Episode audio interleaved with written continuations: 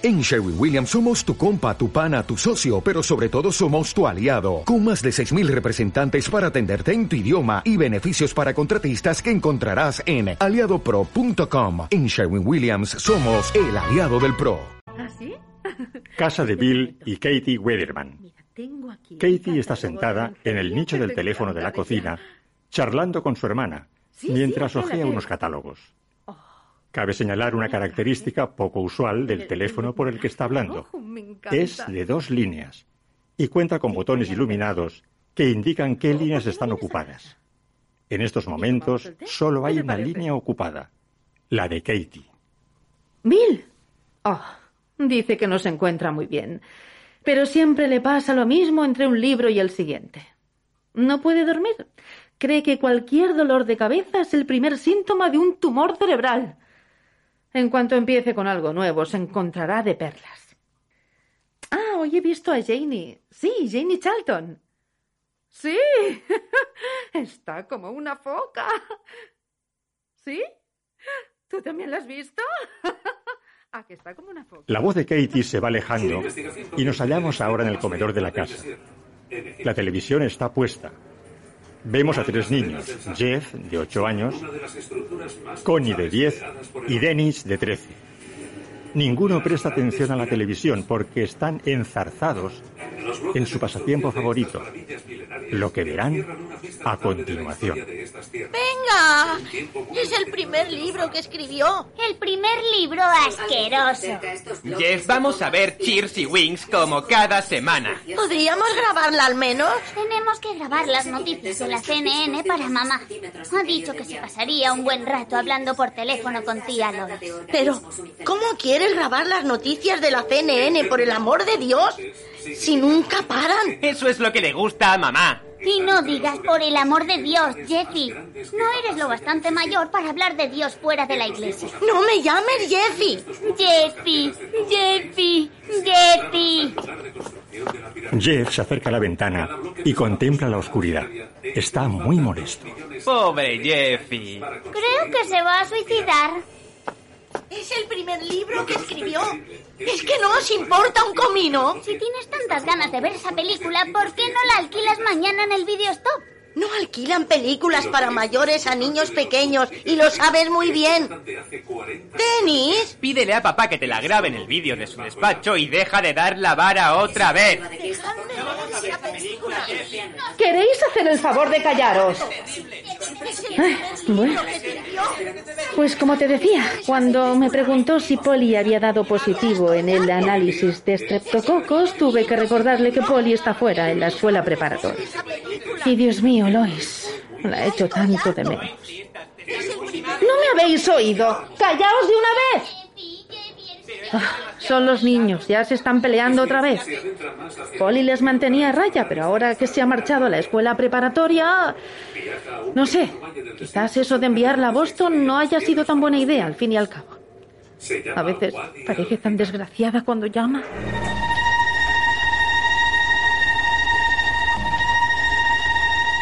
Estamos ahora en el despacho de Bill Wederman. Parece cansado.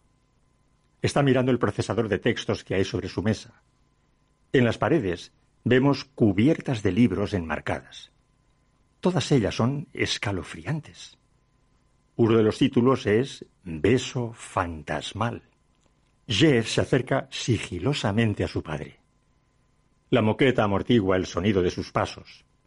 Al cabo de unos segundos, Jeff coloca las manos sobre los hombros de su padre. ¡Uh! Hola, Jeffy. ¿por qué no te has asustado? Mi trabajo consiste en asustar. Estoy muy curtido. ¿Te pasa algo?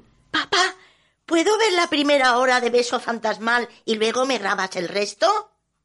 Denis y Connie no me dejan ver nada. ¿Estás seguro de que quieres ver eso? Mm, Es bastante... ¡Sí!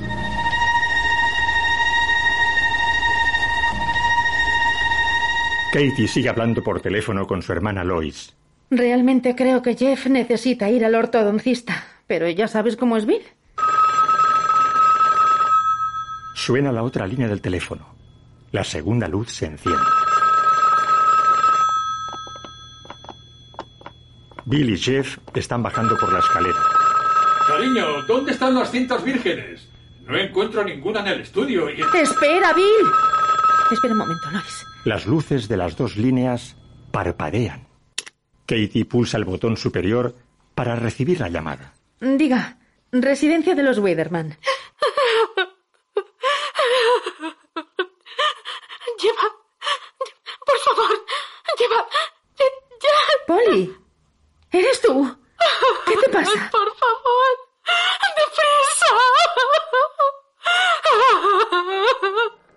Cálmate, Polly. Sea lo que sea, seguro que no es tan... ¿Quién era? Sin mirar a su marido ni contestarle, Katie pulsa con todas sus fuerzas el botón inferior. Lois, mira, luego te llamo. Era Polly y parecía desesperada. No, ha colgado. Sí, lo haré. Gracias. ¿Era Polly? Llorando como una desesperada. Me parece que intentaba decir, por favor, llévame a casa. Oh, sabía que esa maldita escuela le estaba sentando fatal. No sé por qué dejé que me convencieras para enviarla allí. Oh, aquí no está. Connie, ¿has cogido mi agenda? No, mamá. Eh, Yo tengo el número en esta libreta, pero... Sí, ya lo sé. El maldito teléfono siempre comunica. Dámelo. Oh, cálmate, cariño. Oh, me calmaré en cuanto haya hablado con ella. Tiene 16 años, Bill. Las chicas de 16 años son propensas a las depresiones. A veces incluso se... ¿Quieres darme el número? 617 555 8641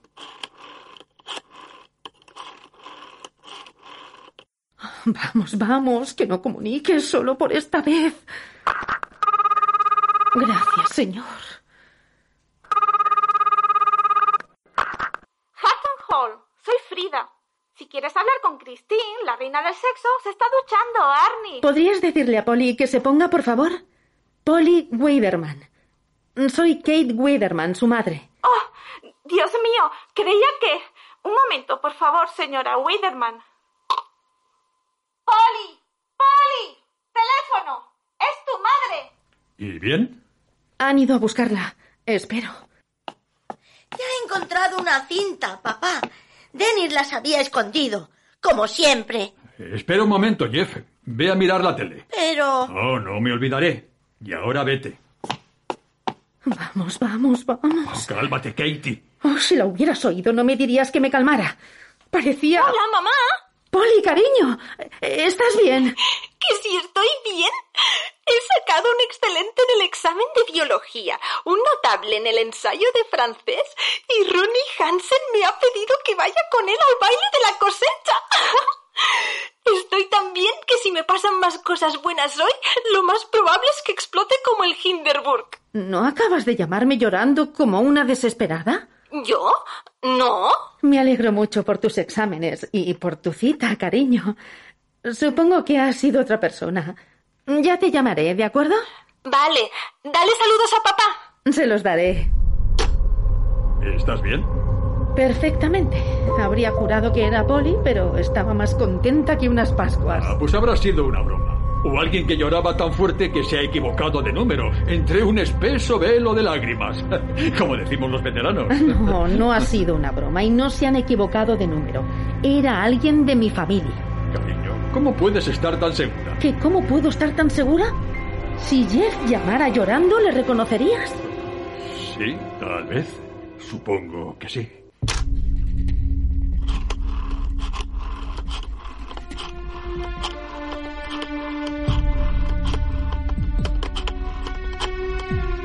¿A quién llamas?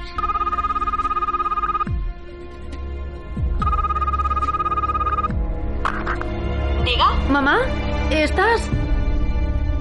¿Me has llamado hace un momento? No, querida. ¿Por qué? Oh, bueno, ya sabes cómo son estos teléfonos. Estaba hablando con Lois y he perdido la otra llamada. Bueno, pues no era yo. Eh, Kate, he visto un vestido precioso en la Hablaremos de ello más tarde, ¿de acuerdo? Kate, ¿estás bien? Tengo... ah, mamá, creo, creo que tengo diarrea. He de colgar. Adiós. Madre mía. Diarrea. Tengo que recordarlo para la próxima vez que me llame mi agente. Oh, Katie, ha sido fantástico. ¡No es gracioso! Te digo que era alguien de mi familia y que parecía... Bah, tú no lo entiendes. Yo conozco esa voz. Pero si Polly está bien y tu madre también. Es Down. Ah, vamos, cariño, hace un momento estabas convencida de que era Polly. Tiene que ser Down. Estaba hablando con Lois y mamá está bien, así que Down es la única que queda. Es la más joven. Podría haberla confundido con Polly. Y está en esa casa de campo sola con el niño. ¿Cómo que sola? Jerry está en Burlington. Es Down. Le ha pasado algo a Down. ¿Le pasa algo a ti a Down, mamá? Que nosotros sepamos no le pasa nada, Connie. Eh, tranquila, pequeña. No hace falta llamar al mal tiempo.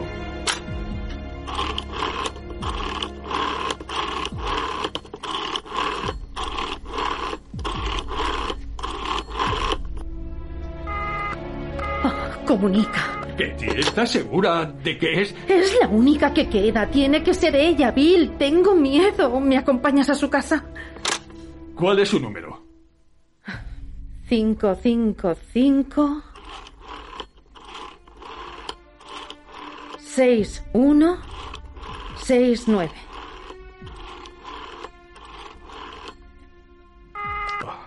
Comunica.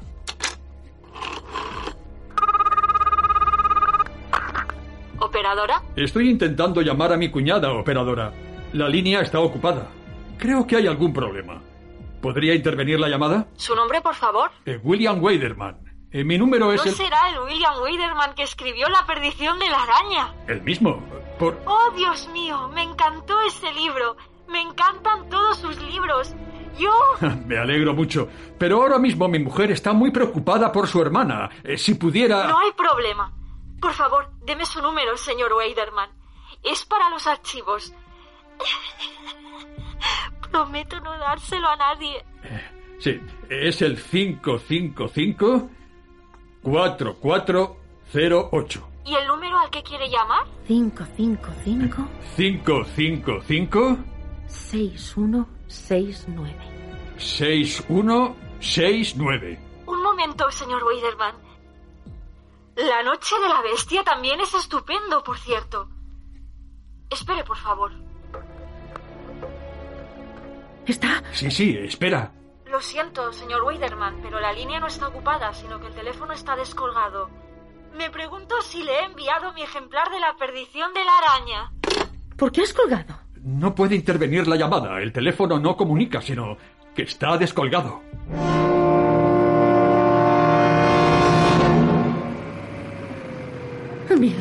Dime que no le ha pasado nada.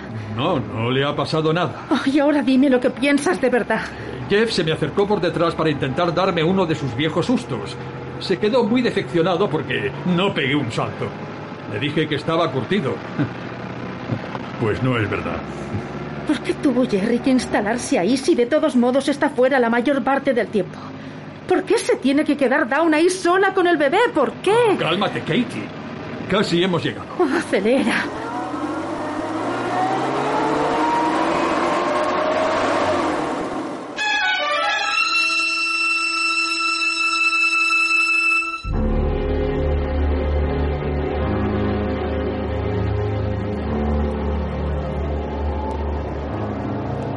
Vemos una granja aislada. Un largo sendero conduce hasta ella. Hay una luz encendida en el salón. Los faros del coche iluminan el camino.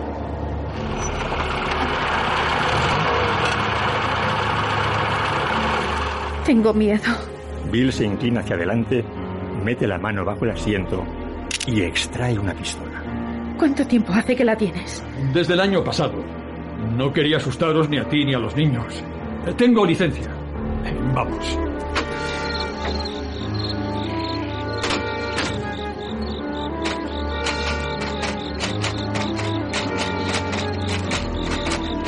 Su coche está aquí.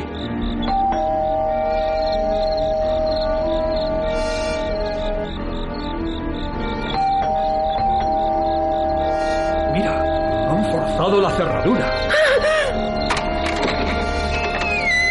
Bill empuja la puerta. Se abre. Entra. Están en el salón. Bill mira hacia la derecha y de repente se relaja y baja el arma. Bill, ¿qué? Mira. Da la impresión de que por la habitación ha pasado un ciclón. Pero el desorden no se debe ni a un robo ni a un asesinato. Tan solo a un niño saludable de 18 meses. Tras un fatigoso día destrozando el salón, el bebé está cansado. Mamá está cansada. Y se han dormido juntos en el sofá. El niño está sobre el regazo de Down. La mujer lleva auriculares. Hay juguetes, sobre todo juguetes de plástico resistente de Barrio Sésamo y Play School, esparcidos por todas partes. El niño también ha tirado casi todos los libros de la estantería. Y también ha estado mordisqueando uno de ellos, a juzgar por su aspecto. Bill lo recoge. Es beso fantasmal. Hay gente que dice que devora mis libros, pero esto es ridículo. Down y el niño duermen a pierna suelta. Vemos un teléfono colocado sobre una mesita que hay junto a una silla. Está descolgado. Katie lanza un suspiro, se inclina hacia adelante y cuelga el auricular. A continuación pulsa el botón Stop del Walkman. Esto. Hola. Hola, Dawn. Deberíais haber llamado, chicos. La casa está hecha un asco. Lo hemos intentado, pero la operadora le dijo a Bill que el teléfono estaba descolgado. Oh, creí que te había pasado algo. Me quedé dormida escuchando a Howie Luis y los news. Es relajante. Tu hijo le ha dado un buen mordisco al libro. Oh, Dios mío, Bill, lo siento. A Justin le está saliendo un diente y... Algunos críticos afirmarían que ha escogido el objeto perfecto para mordisquear. Eh, no quiero asustarte, pero alguien ha intentado forzar la puerta con un destornillador o algo así. Hay varios arañazos. No, ¿qué va? Fue Jerry, la semana pasada. Cerré la puerta desde fuera sin querer y él no llevaba sus llaves y las de repuesto no estaban encima de la puerta.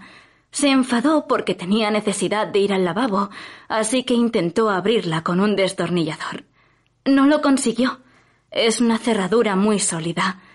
Cuando encontré mis llaves, él ya había ido a hacer su necesidad entre los arbustos. Pues si no la han forzado, ¿cómo es que no he tenido más que empujar la puerta para abrirla? Bueno, es que a veces me olvido de cerrarla. ¿Me has llamado tú hace un rato, Dawn? ¿Qué va? No he llamado a nadie. Estaba demasiado ocupada persiguiendo a Justin. No hacía más que intentar beberse el suavizante. Después le ha entrado sueño y me he sentado y he pensado, voy a escuchar unos temas antes de que empiecen tu película, Bill, y me he quedado dormida. Oh, vaya, le prometí a Jeff que se la grabaría. Vamos, Katie, tenemos tiempo de volver antes de que empiece. Un momento. Bill, ¿crees que Jeff es lo bastante mayor como para ver una película así? La dan en la televisión nacional. Cortan las escenas más sangrientas. Ah, bueno, eso está muy bien. ¿Diga? Denis, he pensado que os gustaría saber que tía Dawn está bien. Ah, perfecto. Gracias, mamá.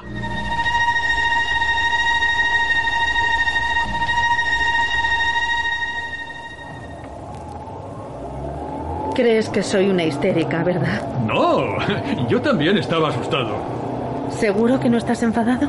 Estoy demasiado aliviado. Dawn es un desastre, pero la quiero. y yo te quiero a ti. Eres un encanto. Mm, soy el hombre del saco. Ah, a mí no me engañas, cariño.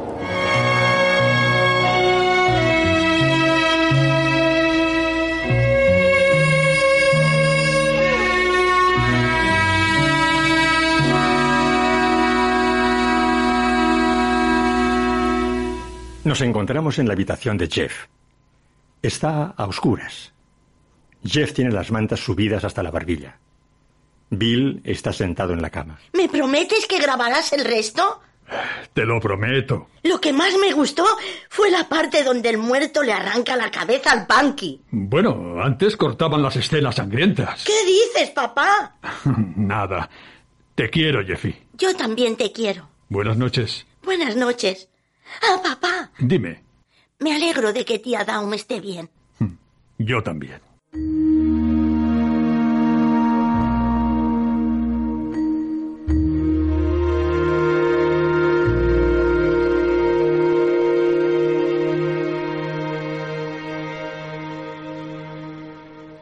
¿Seguro que no estás enfadado conmigo, Bill? No, ni por asomo.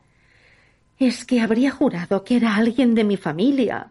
¿Entiendes lo que quiero decir? Sí. Ah, todavía oigo esos sollozos, tan perdidos, tan desesperados. Eh, Kate, ¿no te ha dado nunca la sensación de que reconoces a alguien en la calle y lo llamas y cuando por fin se gira te das cuenta de que es un perfecto desconocido? Sí, una vez, en Seattle. Estaba en un centro comercial y me pareció ver a mi antigua compañera de habitación. Hay personas con voces parecidas, al igual que hay gente que se parece físicamente. Pero uno conoce a los suyos. Al menos eso creía hasta hoy. O estaba convencida de que era Polly. Porque te preocupaba que no consiguiera controlar la situación en su nueva escuela. Pero a juzgar por lo que te ha dicho por teléfono, yo diría que las cosas le van muy bien, ¿no crees? Sí, supongo que sí. Oh, deja de preocuparte, cariño. Oh, no me gusta nada verte tan cansado. A ver si se te ocurre una idea nueva. Bueno, en eso estoy. ¿Vienes a la cama? Sí, en cuanto termine de grabar la película, Jeff. Vale. Que la disfrutes. Si sale la parte donde le arrancan la cabeza. Sí, sí, la borraré. Oh, buenas noches. Y gracias otra vez. Por todo.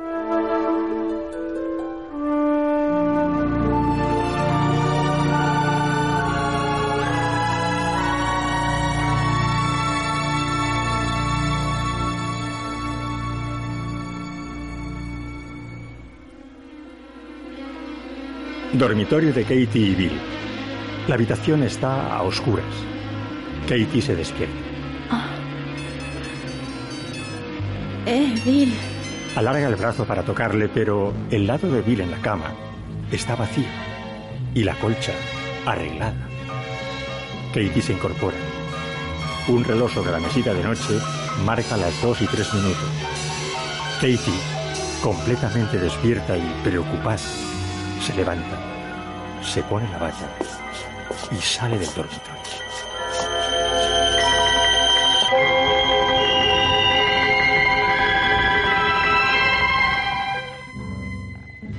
Al entrar en el salón, ve que la pantalla de la televisión está en nieve. ¿Bill? ¿Cariño? ¿Estás bien? ¡Bill! ¡Bill! Está paralizada de horror, con los ojos abiertos de par en par. Bill, en su sillón, se ha derrumbado hacia un lado, con los ojos cerrados y una mano en el interior de la camisa. Dawn estaba dormida. Bill,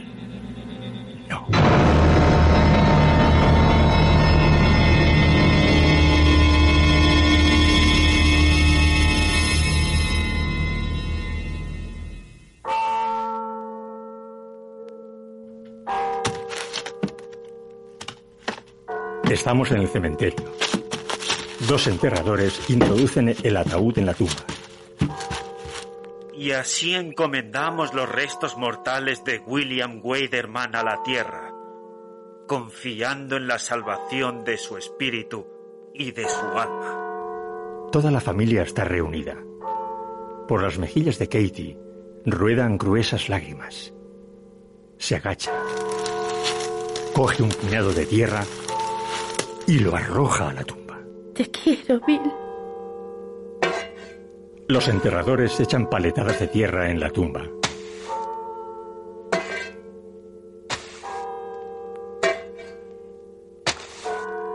Bien. Ya está. Vámonos. Espera. He de decirle una cosa al señor Weiderman. ¿Una cosa? Sí. Señor Weiderman, mi mujer dice que le gustaría que hubiera escrito un par de novelas más antes de tener el ataque al corazón. Yo personalmente prefiero las del oeste.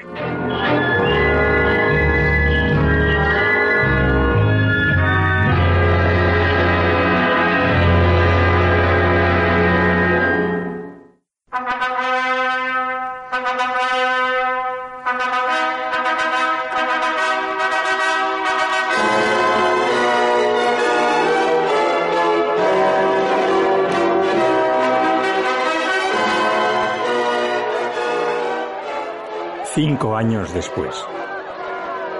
Polly, rayante de gozo, sale de la iglesia entre una lluvia de arroz. Su marido está junto a ella.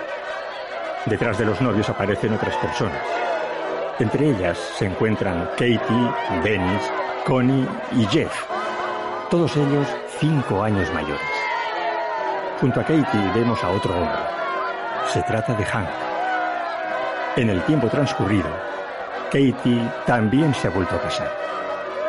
Polly se vuelve hacia su madre. Gracias, mamá. De nada, cariño. Se abrazan. Al cabo de un momento, Polly se aparta y mira a Hank. Se produce un instante de tensión y a continuación, Polly abraza también a Hank. Y gracias a ti también, Hank. Siento haberme portado como una idiota durante tanto tiempo. Nunca te has comportado como una idiota, Paul. Padre, no hay más que uno.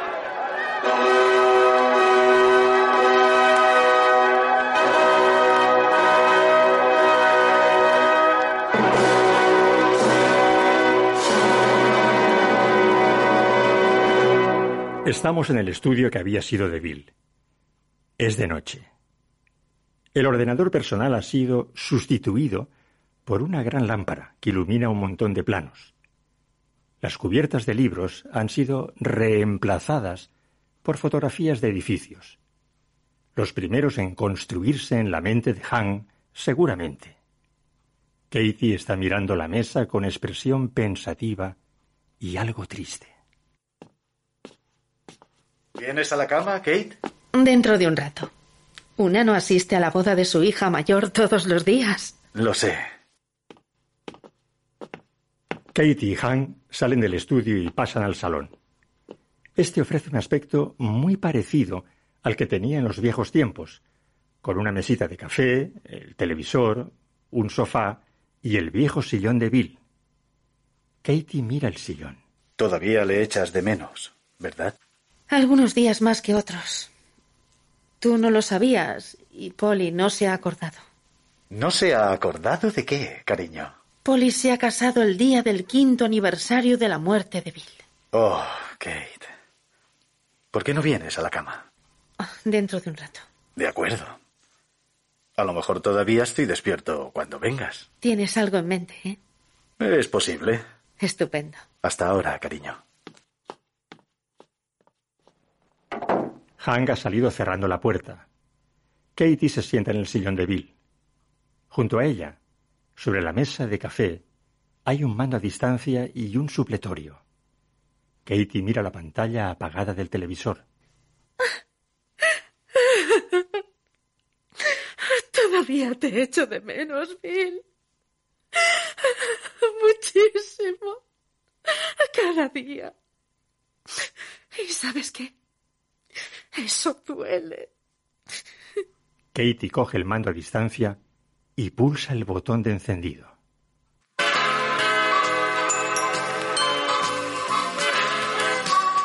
Y ahora volvemos al peliculón de los jueves del Canal 63.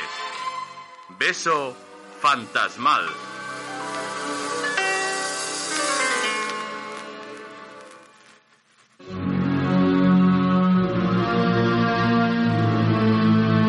Aparece en la pantalla un tipo que tiene el aspecto de haber muerto hace dos semanas y de haber estado expuesto al sol durante mucho tiempo desde entonces.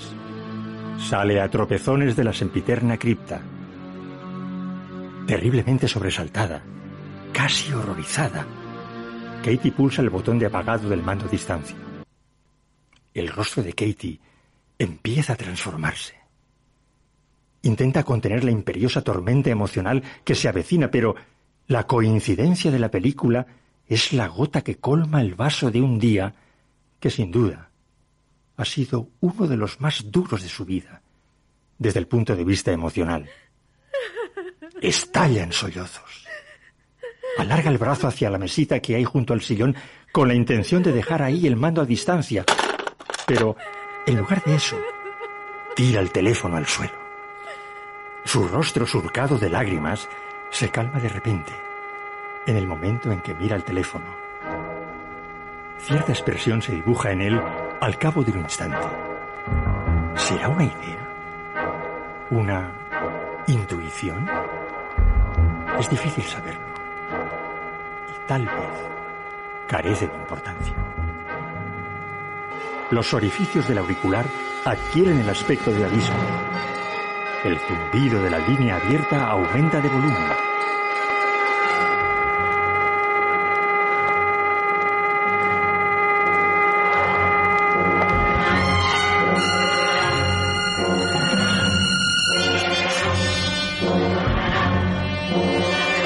¿A quién llamas? ¿A quién quieres llamar?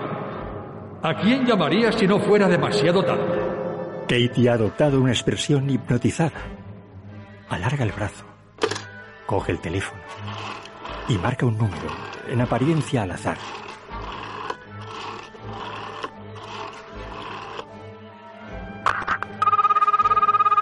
Katie todavía parece hipnotizada.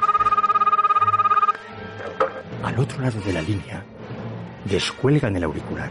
Diga, residencia de los Weiderman. Y entonces se oye a sí misma. Katie, la Katie actual, con vetas plateadas en el cabello, sigue sollozando. Aunque una expresión de desesperada esperanza lucha por abrirse camino en su rostro, de algún modo comprende que la profundidad de su dolor ha inducido una suerte de viaje telefónico a través del tiempo. Lleva. Intenta hablar. Por favor. Hacer que las palabras broten de sus labios.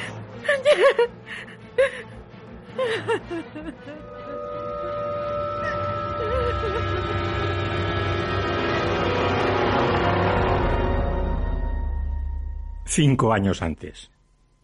Bill está junto a Katie con expresión preocupada.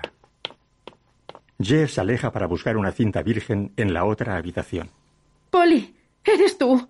¿Qué te pasa? En el presente. Vemos a Katie en el estudio.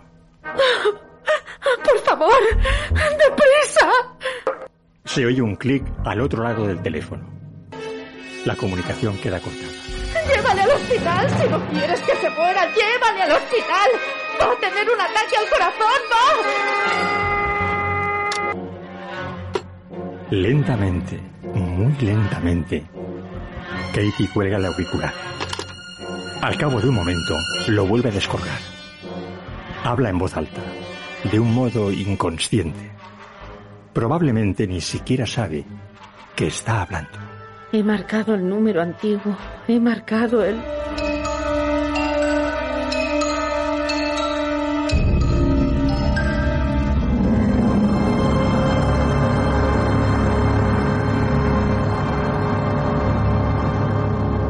Cinco años antes. Bill le acaba de quitar el teléfono a Katie y habla con la operadora. Prometo no dárselo a nadie. Es el 555.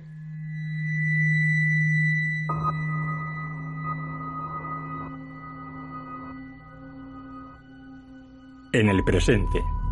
4408. El tembloroso dedo de Katie marca cuidadosamente los números. Cierra los ojos en cuanto el teléfono empieza a sonar. Su rostro está lleno de una atormentada mezcla de esperanza y terror. Si tuviera otra oportunidad para transmitir el importante mensaje. Una sola oportunidad. Por favor, por favor. Este número está fuera de servicio. Rogamos cuelgue el teléfono y vuelva a marcar. Si necesita información. Katie vuelve a colgar. Gruesas lágrimas ruedan por sus mejillas.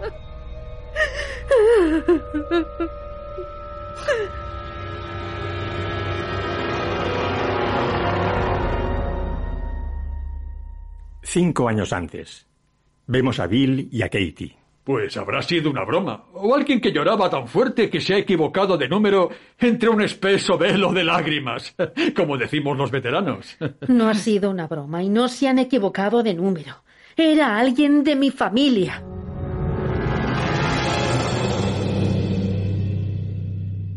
En el presente. Katie está en el estudio de Bill. Sí, alguien de mi familia, alguien muy cercano a mí. Yo misma. De repente, arroja el teléfono al otro lado de la habitación. Entonces, estalla en sollozos y sepulta el rostro entre las manos.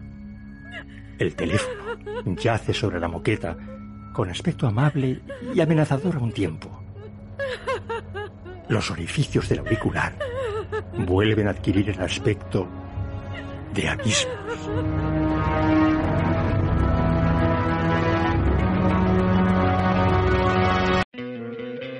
¿No te encantaría tener 100 dólares extra en tu bolsillo? Haz que un experto bilingüe de TurboTax declare tus impuestos para el 31 de marzo y obtén 100 dólares de vuelta al instante. Porque no importa cuáles hayan sido tus logros del año pasado, TurboTax hace que cuenten. Obtén 100 dólares de vuelta y tus impuestos con 100% de precisión. Solo con Intuit TurboTax. Debes declarar para el 31 de marzo. Crédito solo aplicable al costo de la presentación federal con TurboTax Full Service. Oferta sujeta a cambios o cancelación en cualquier momento.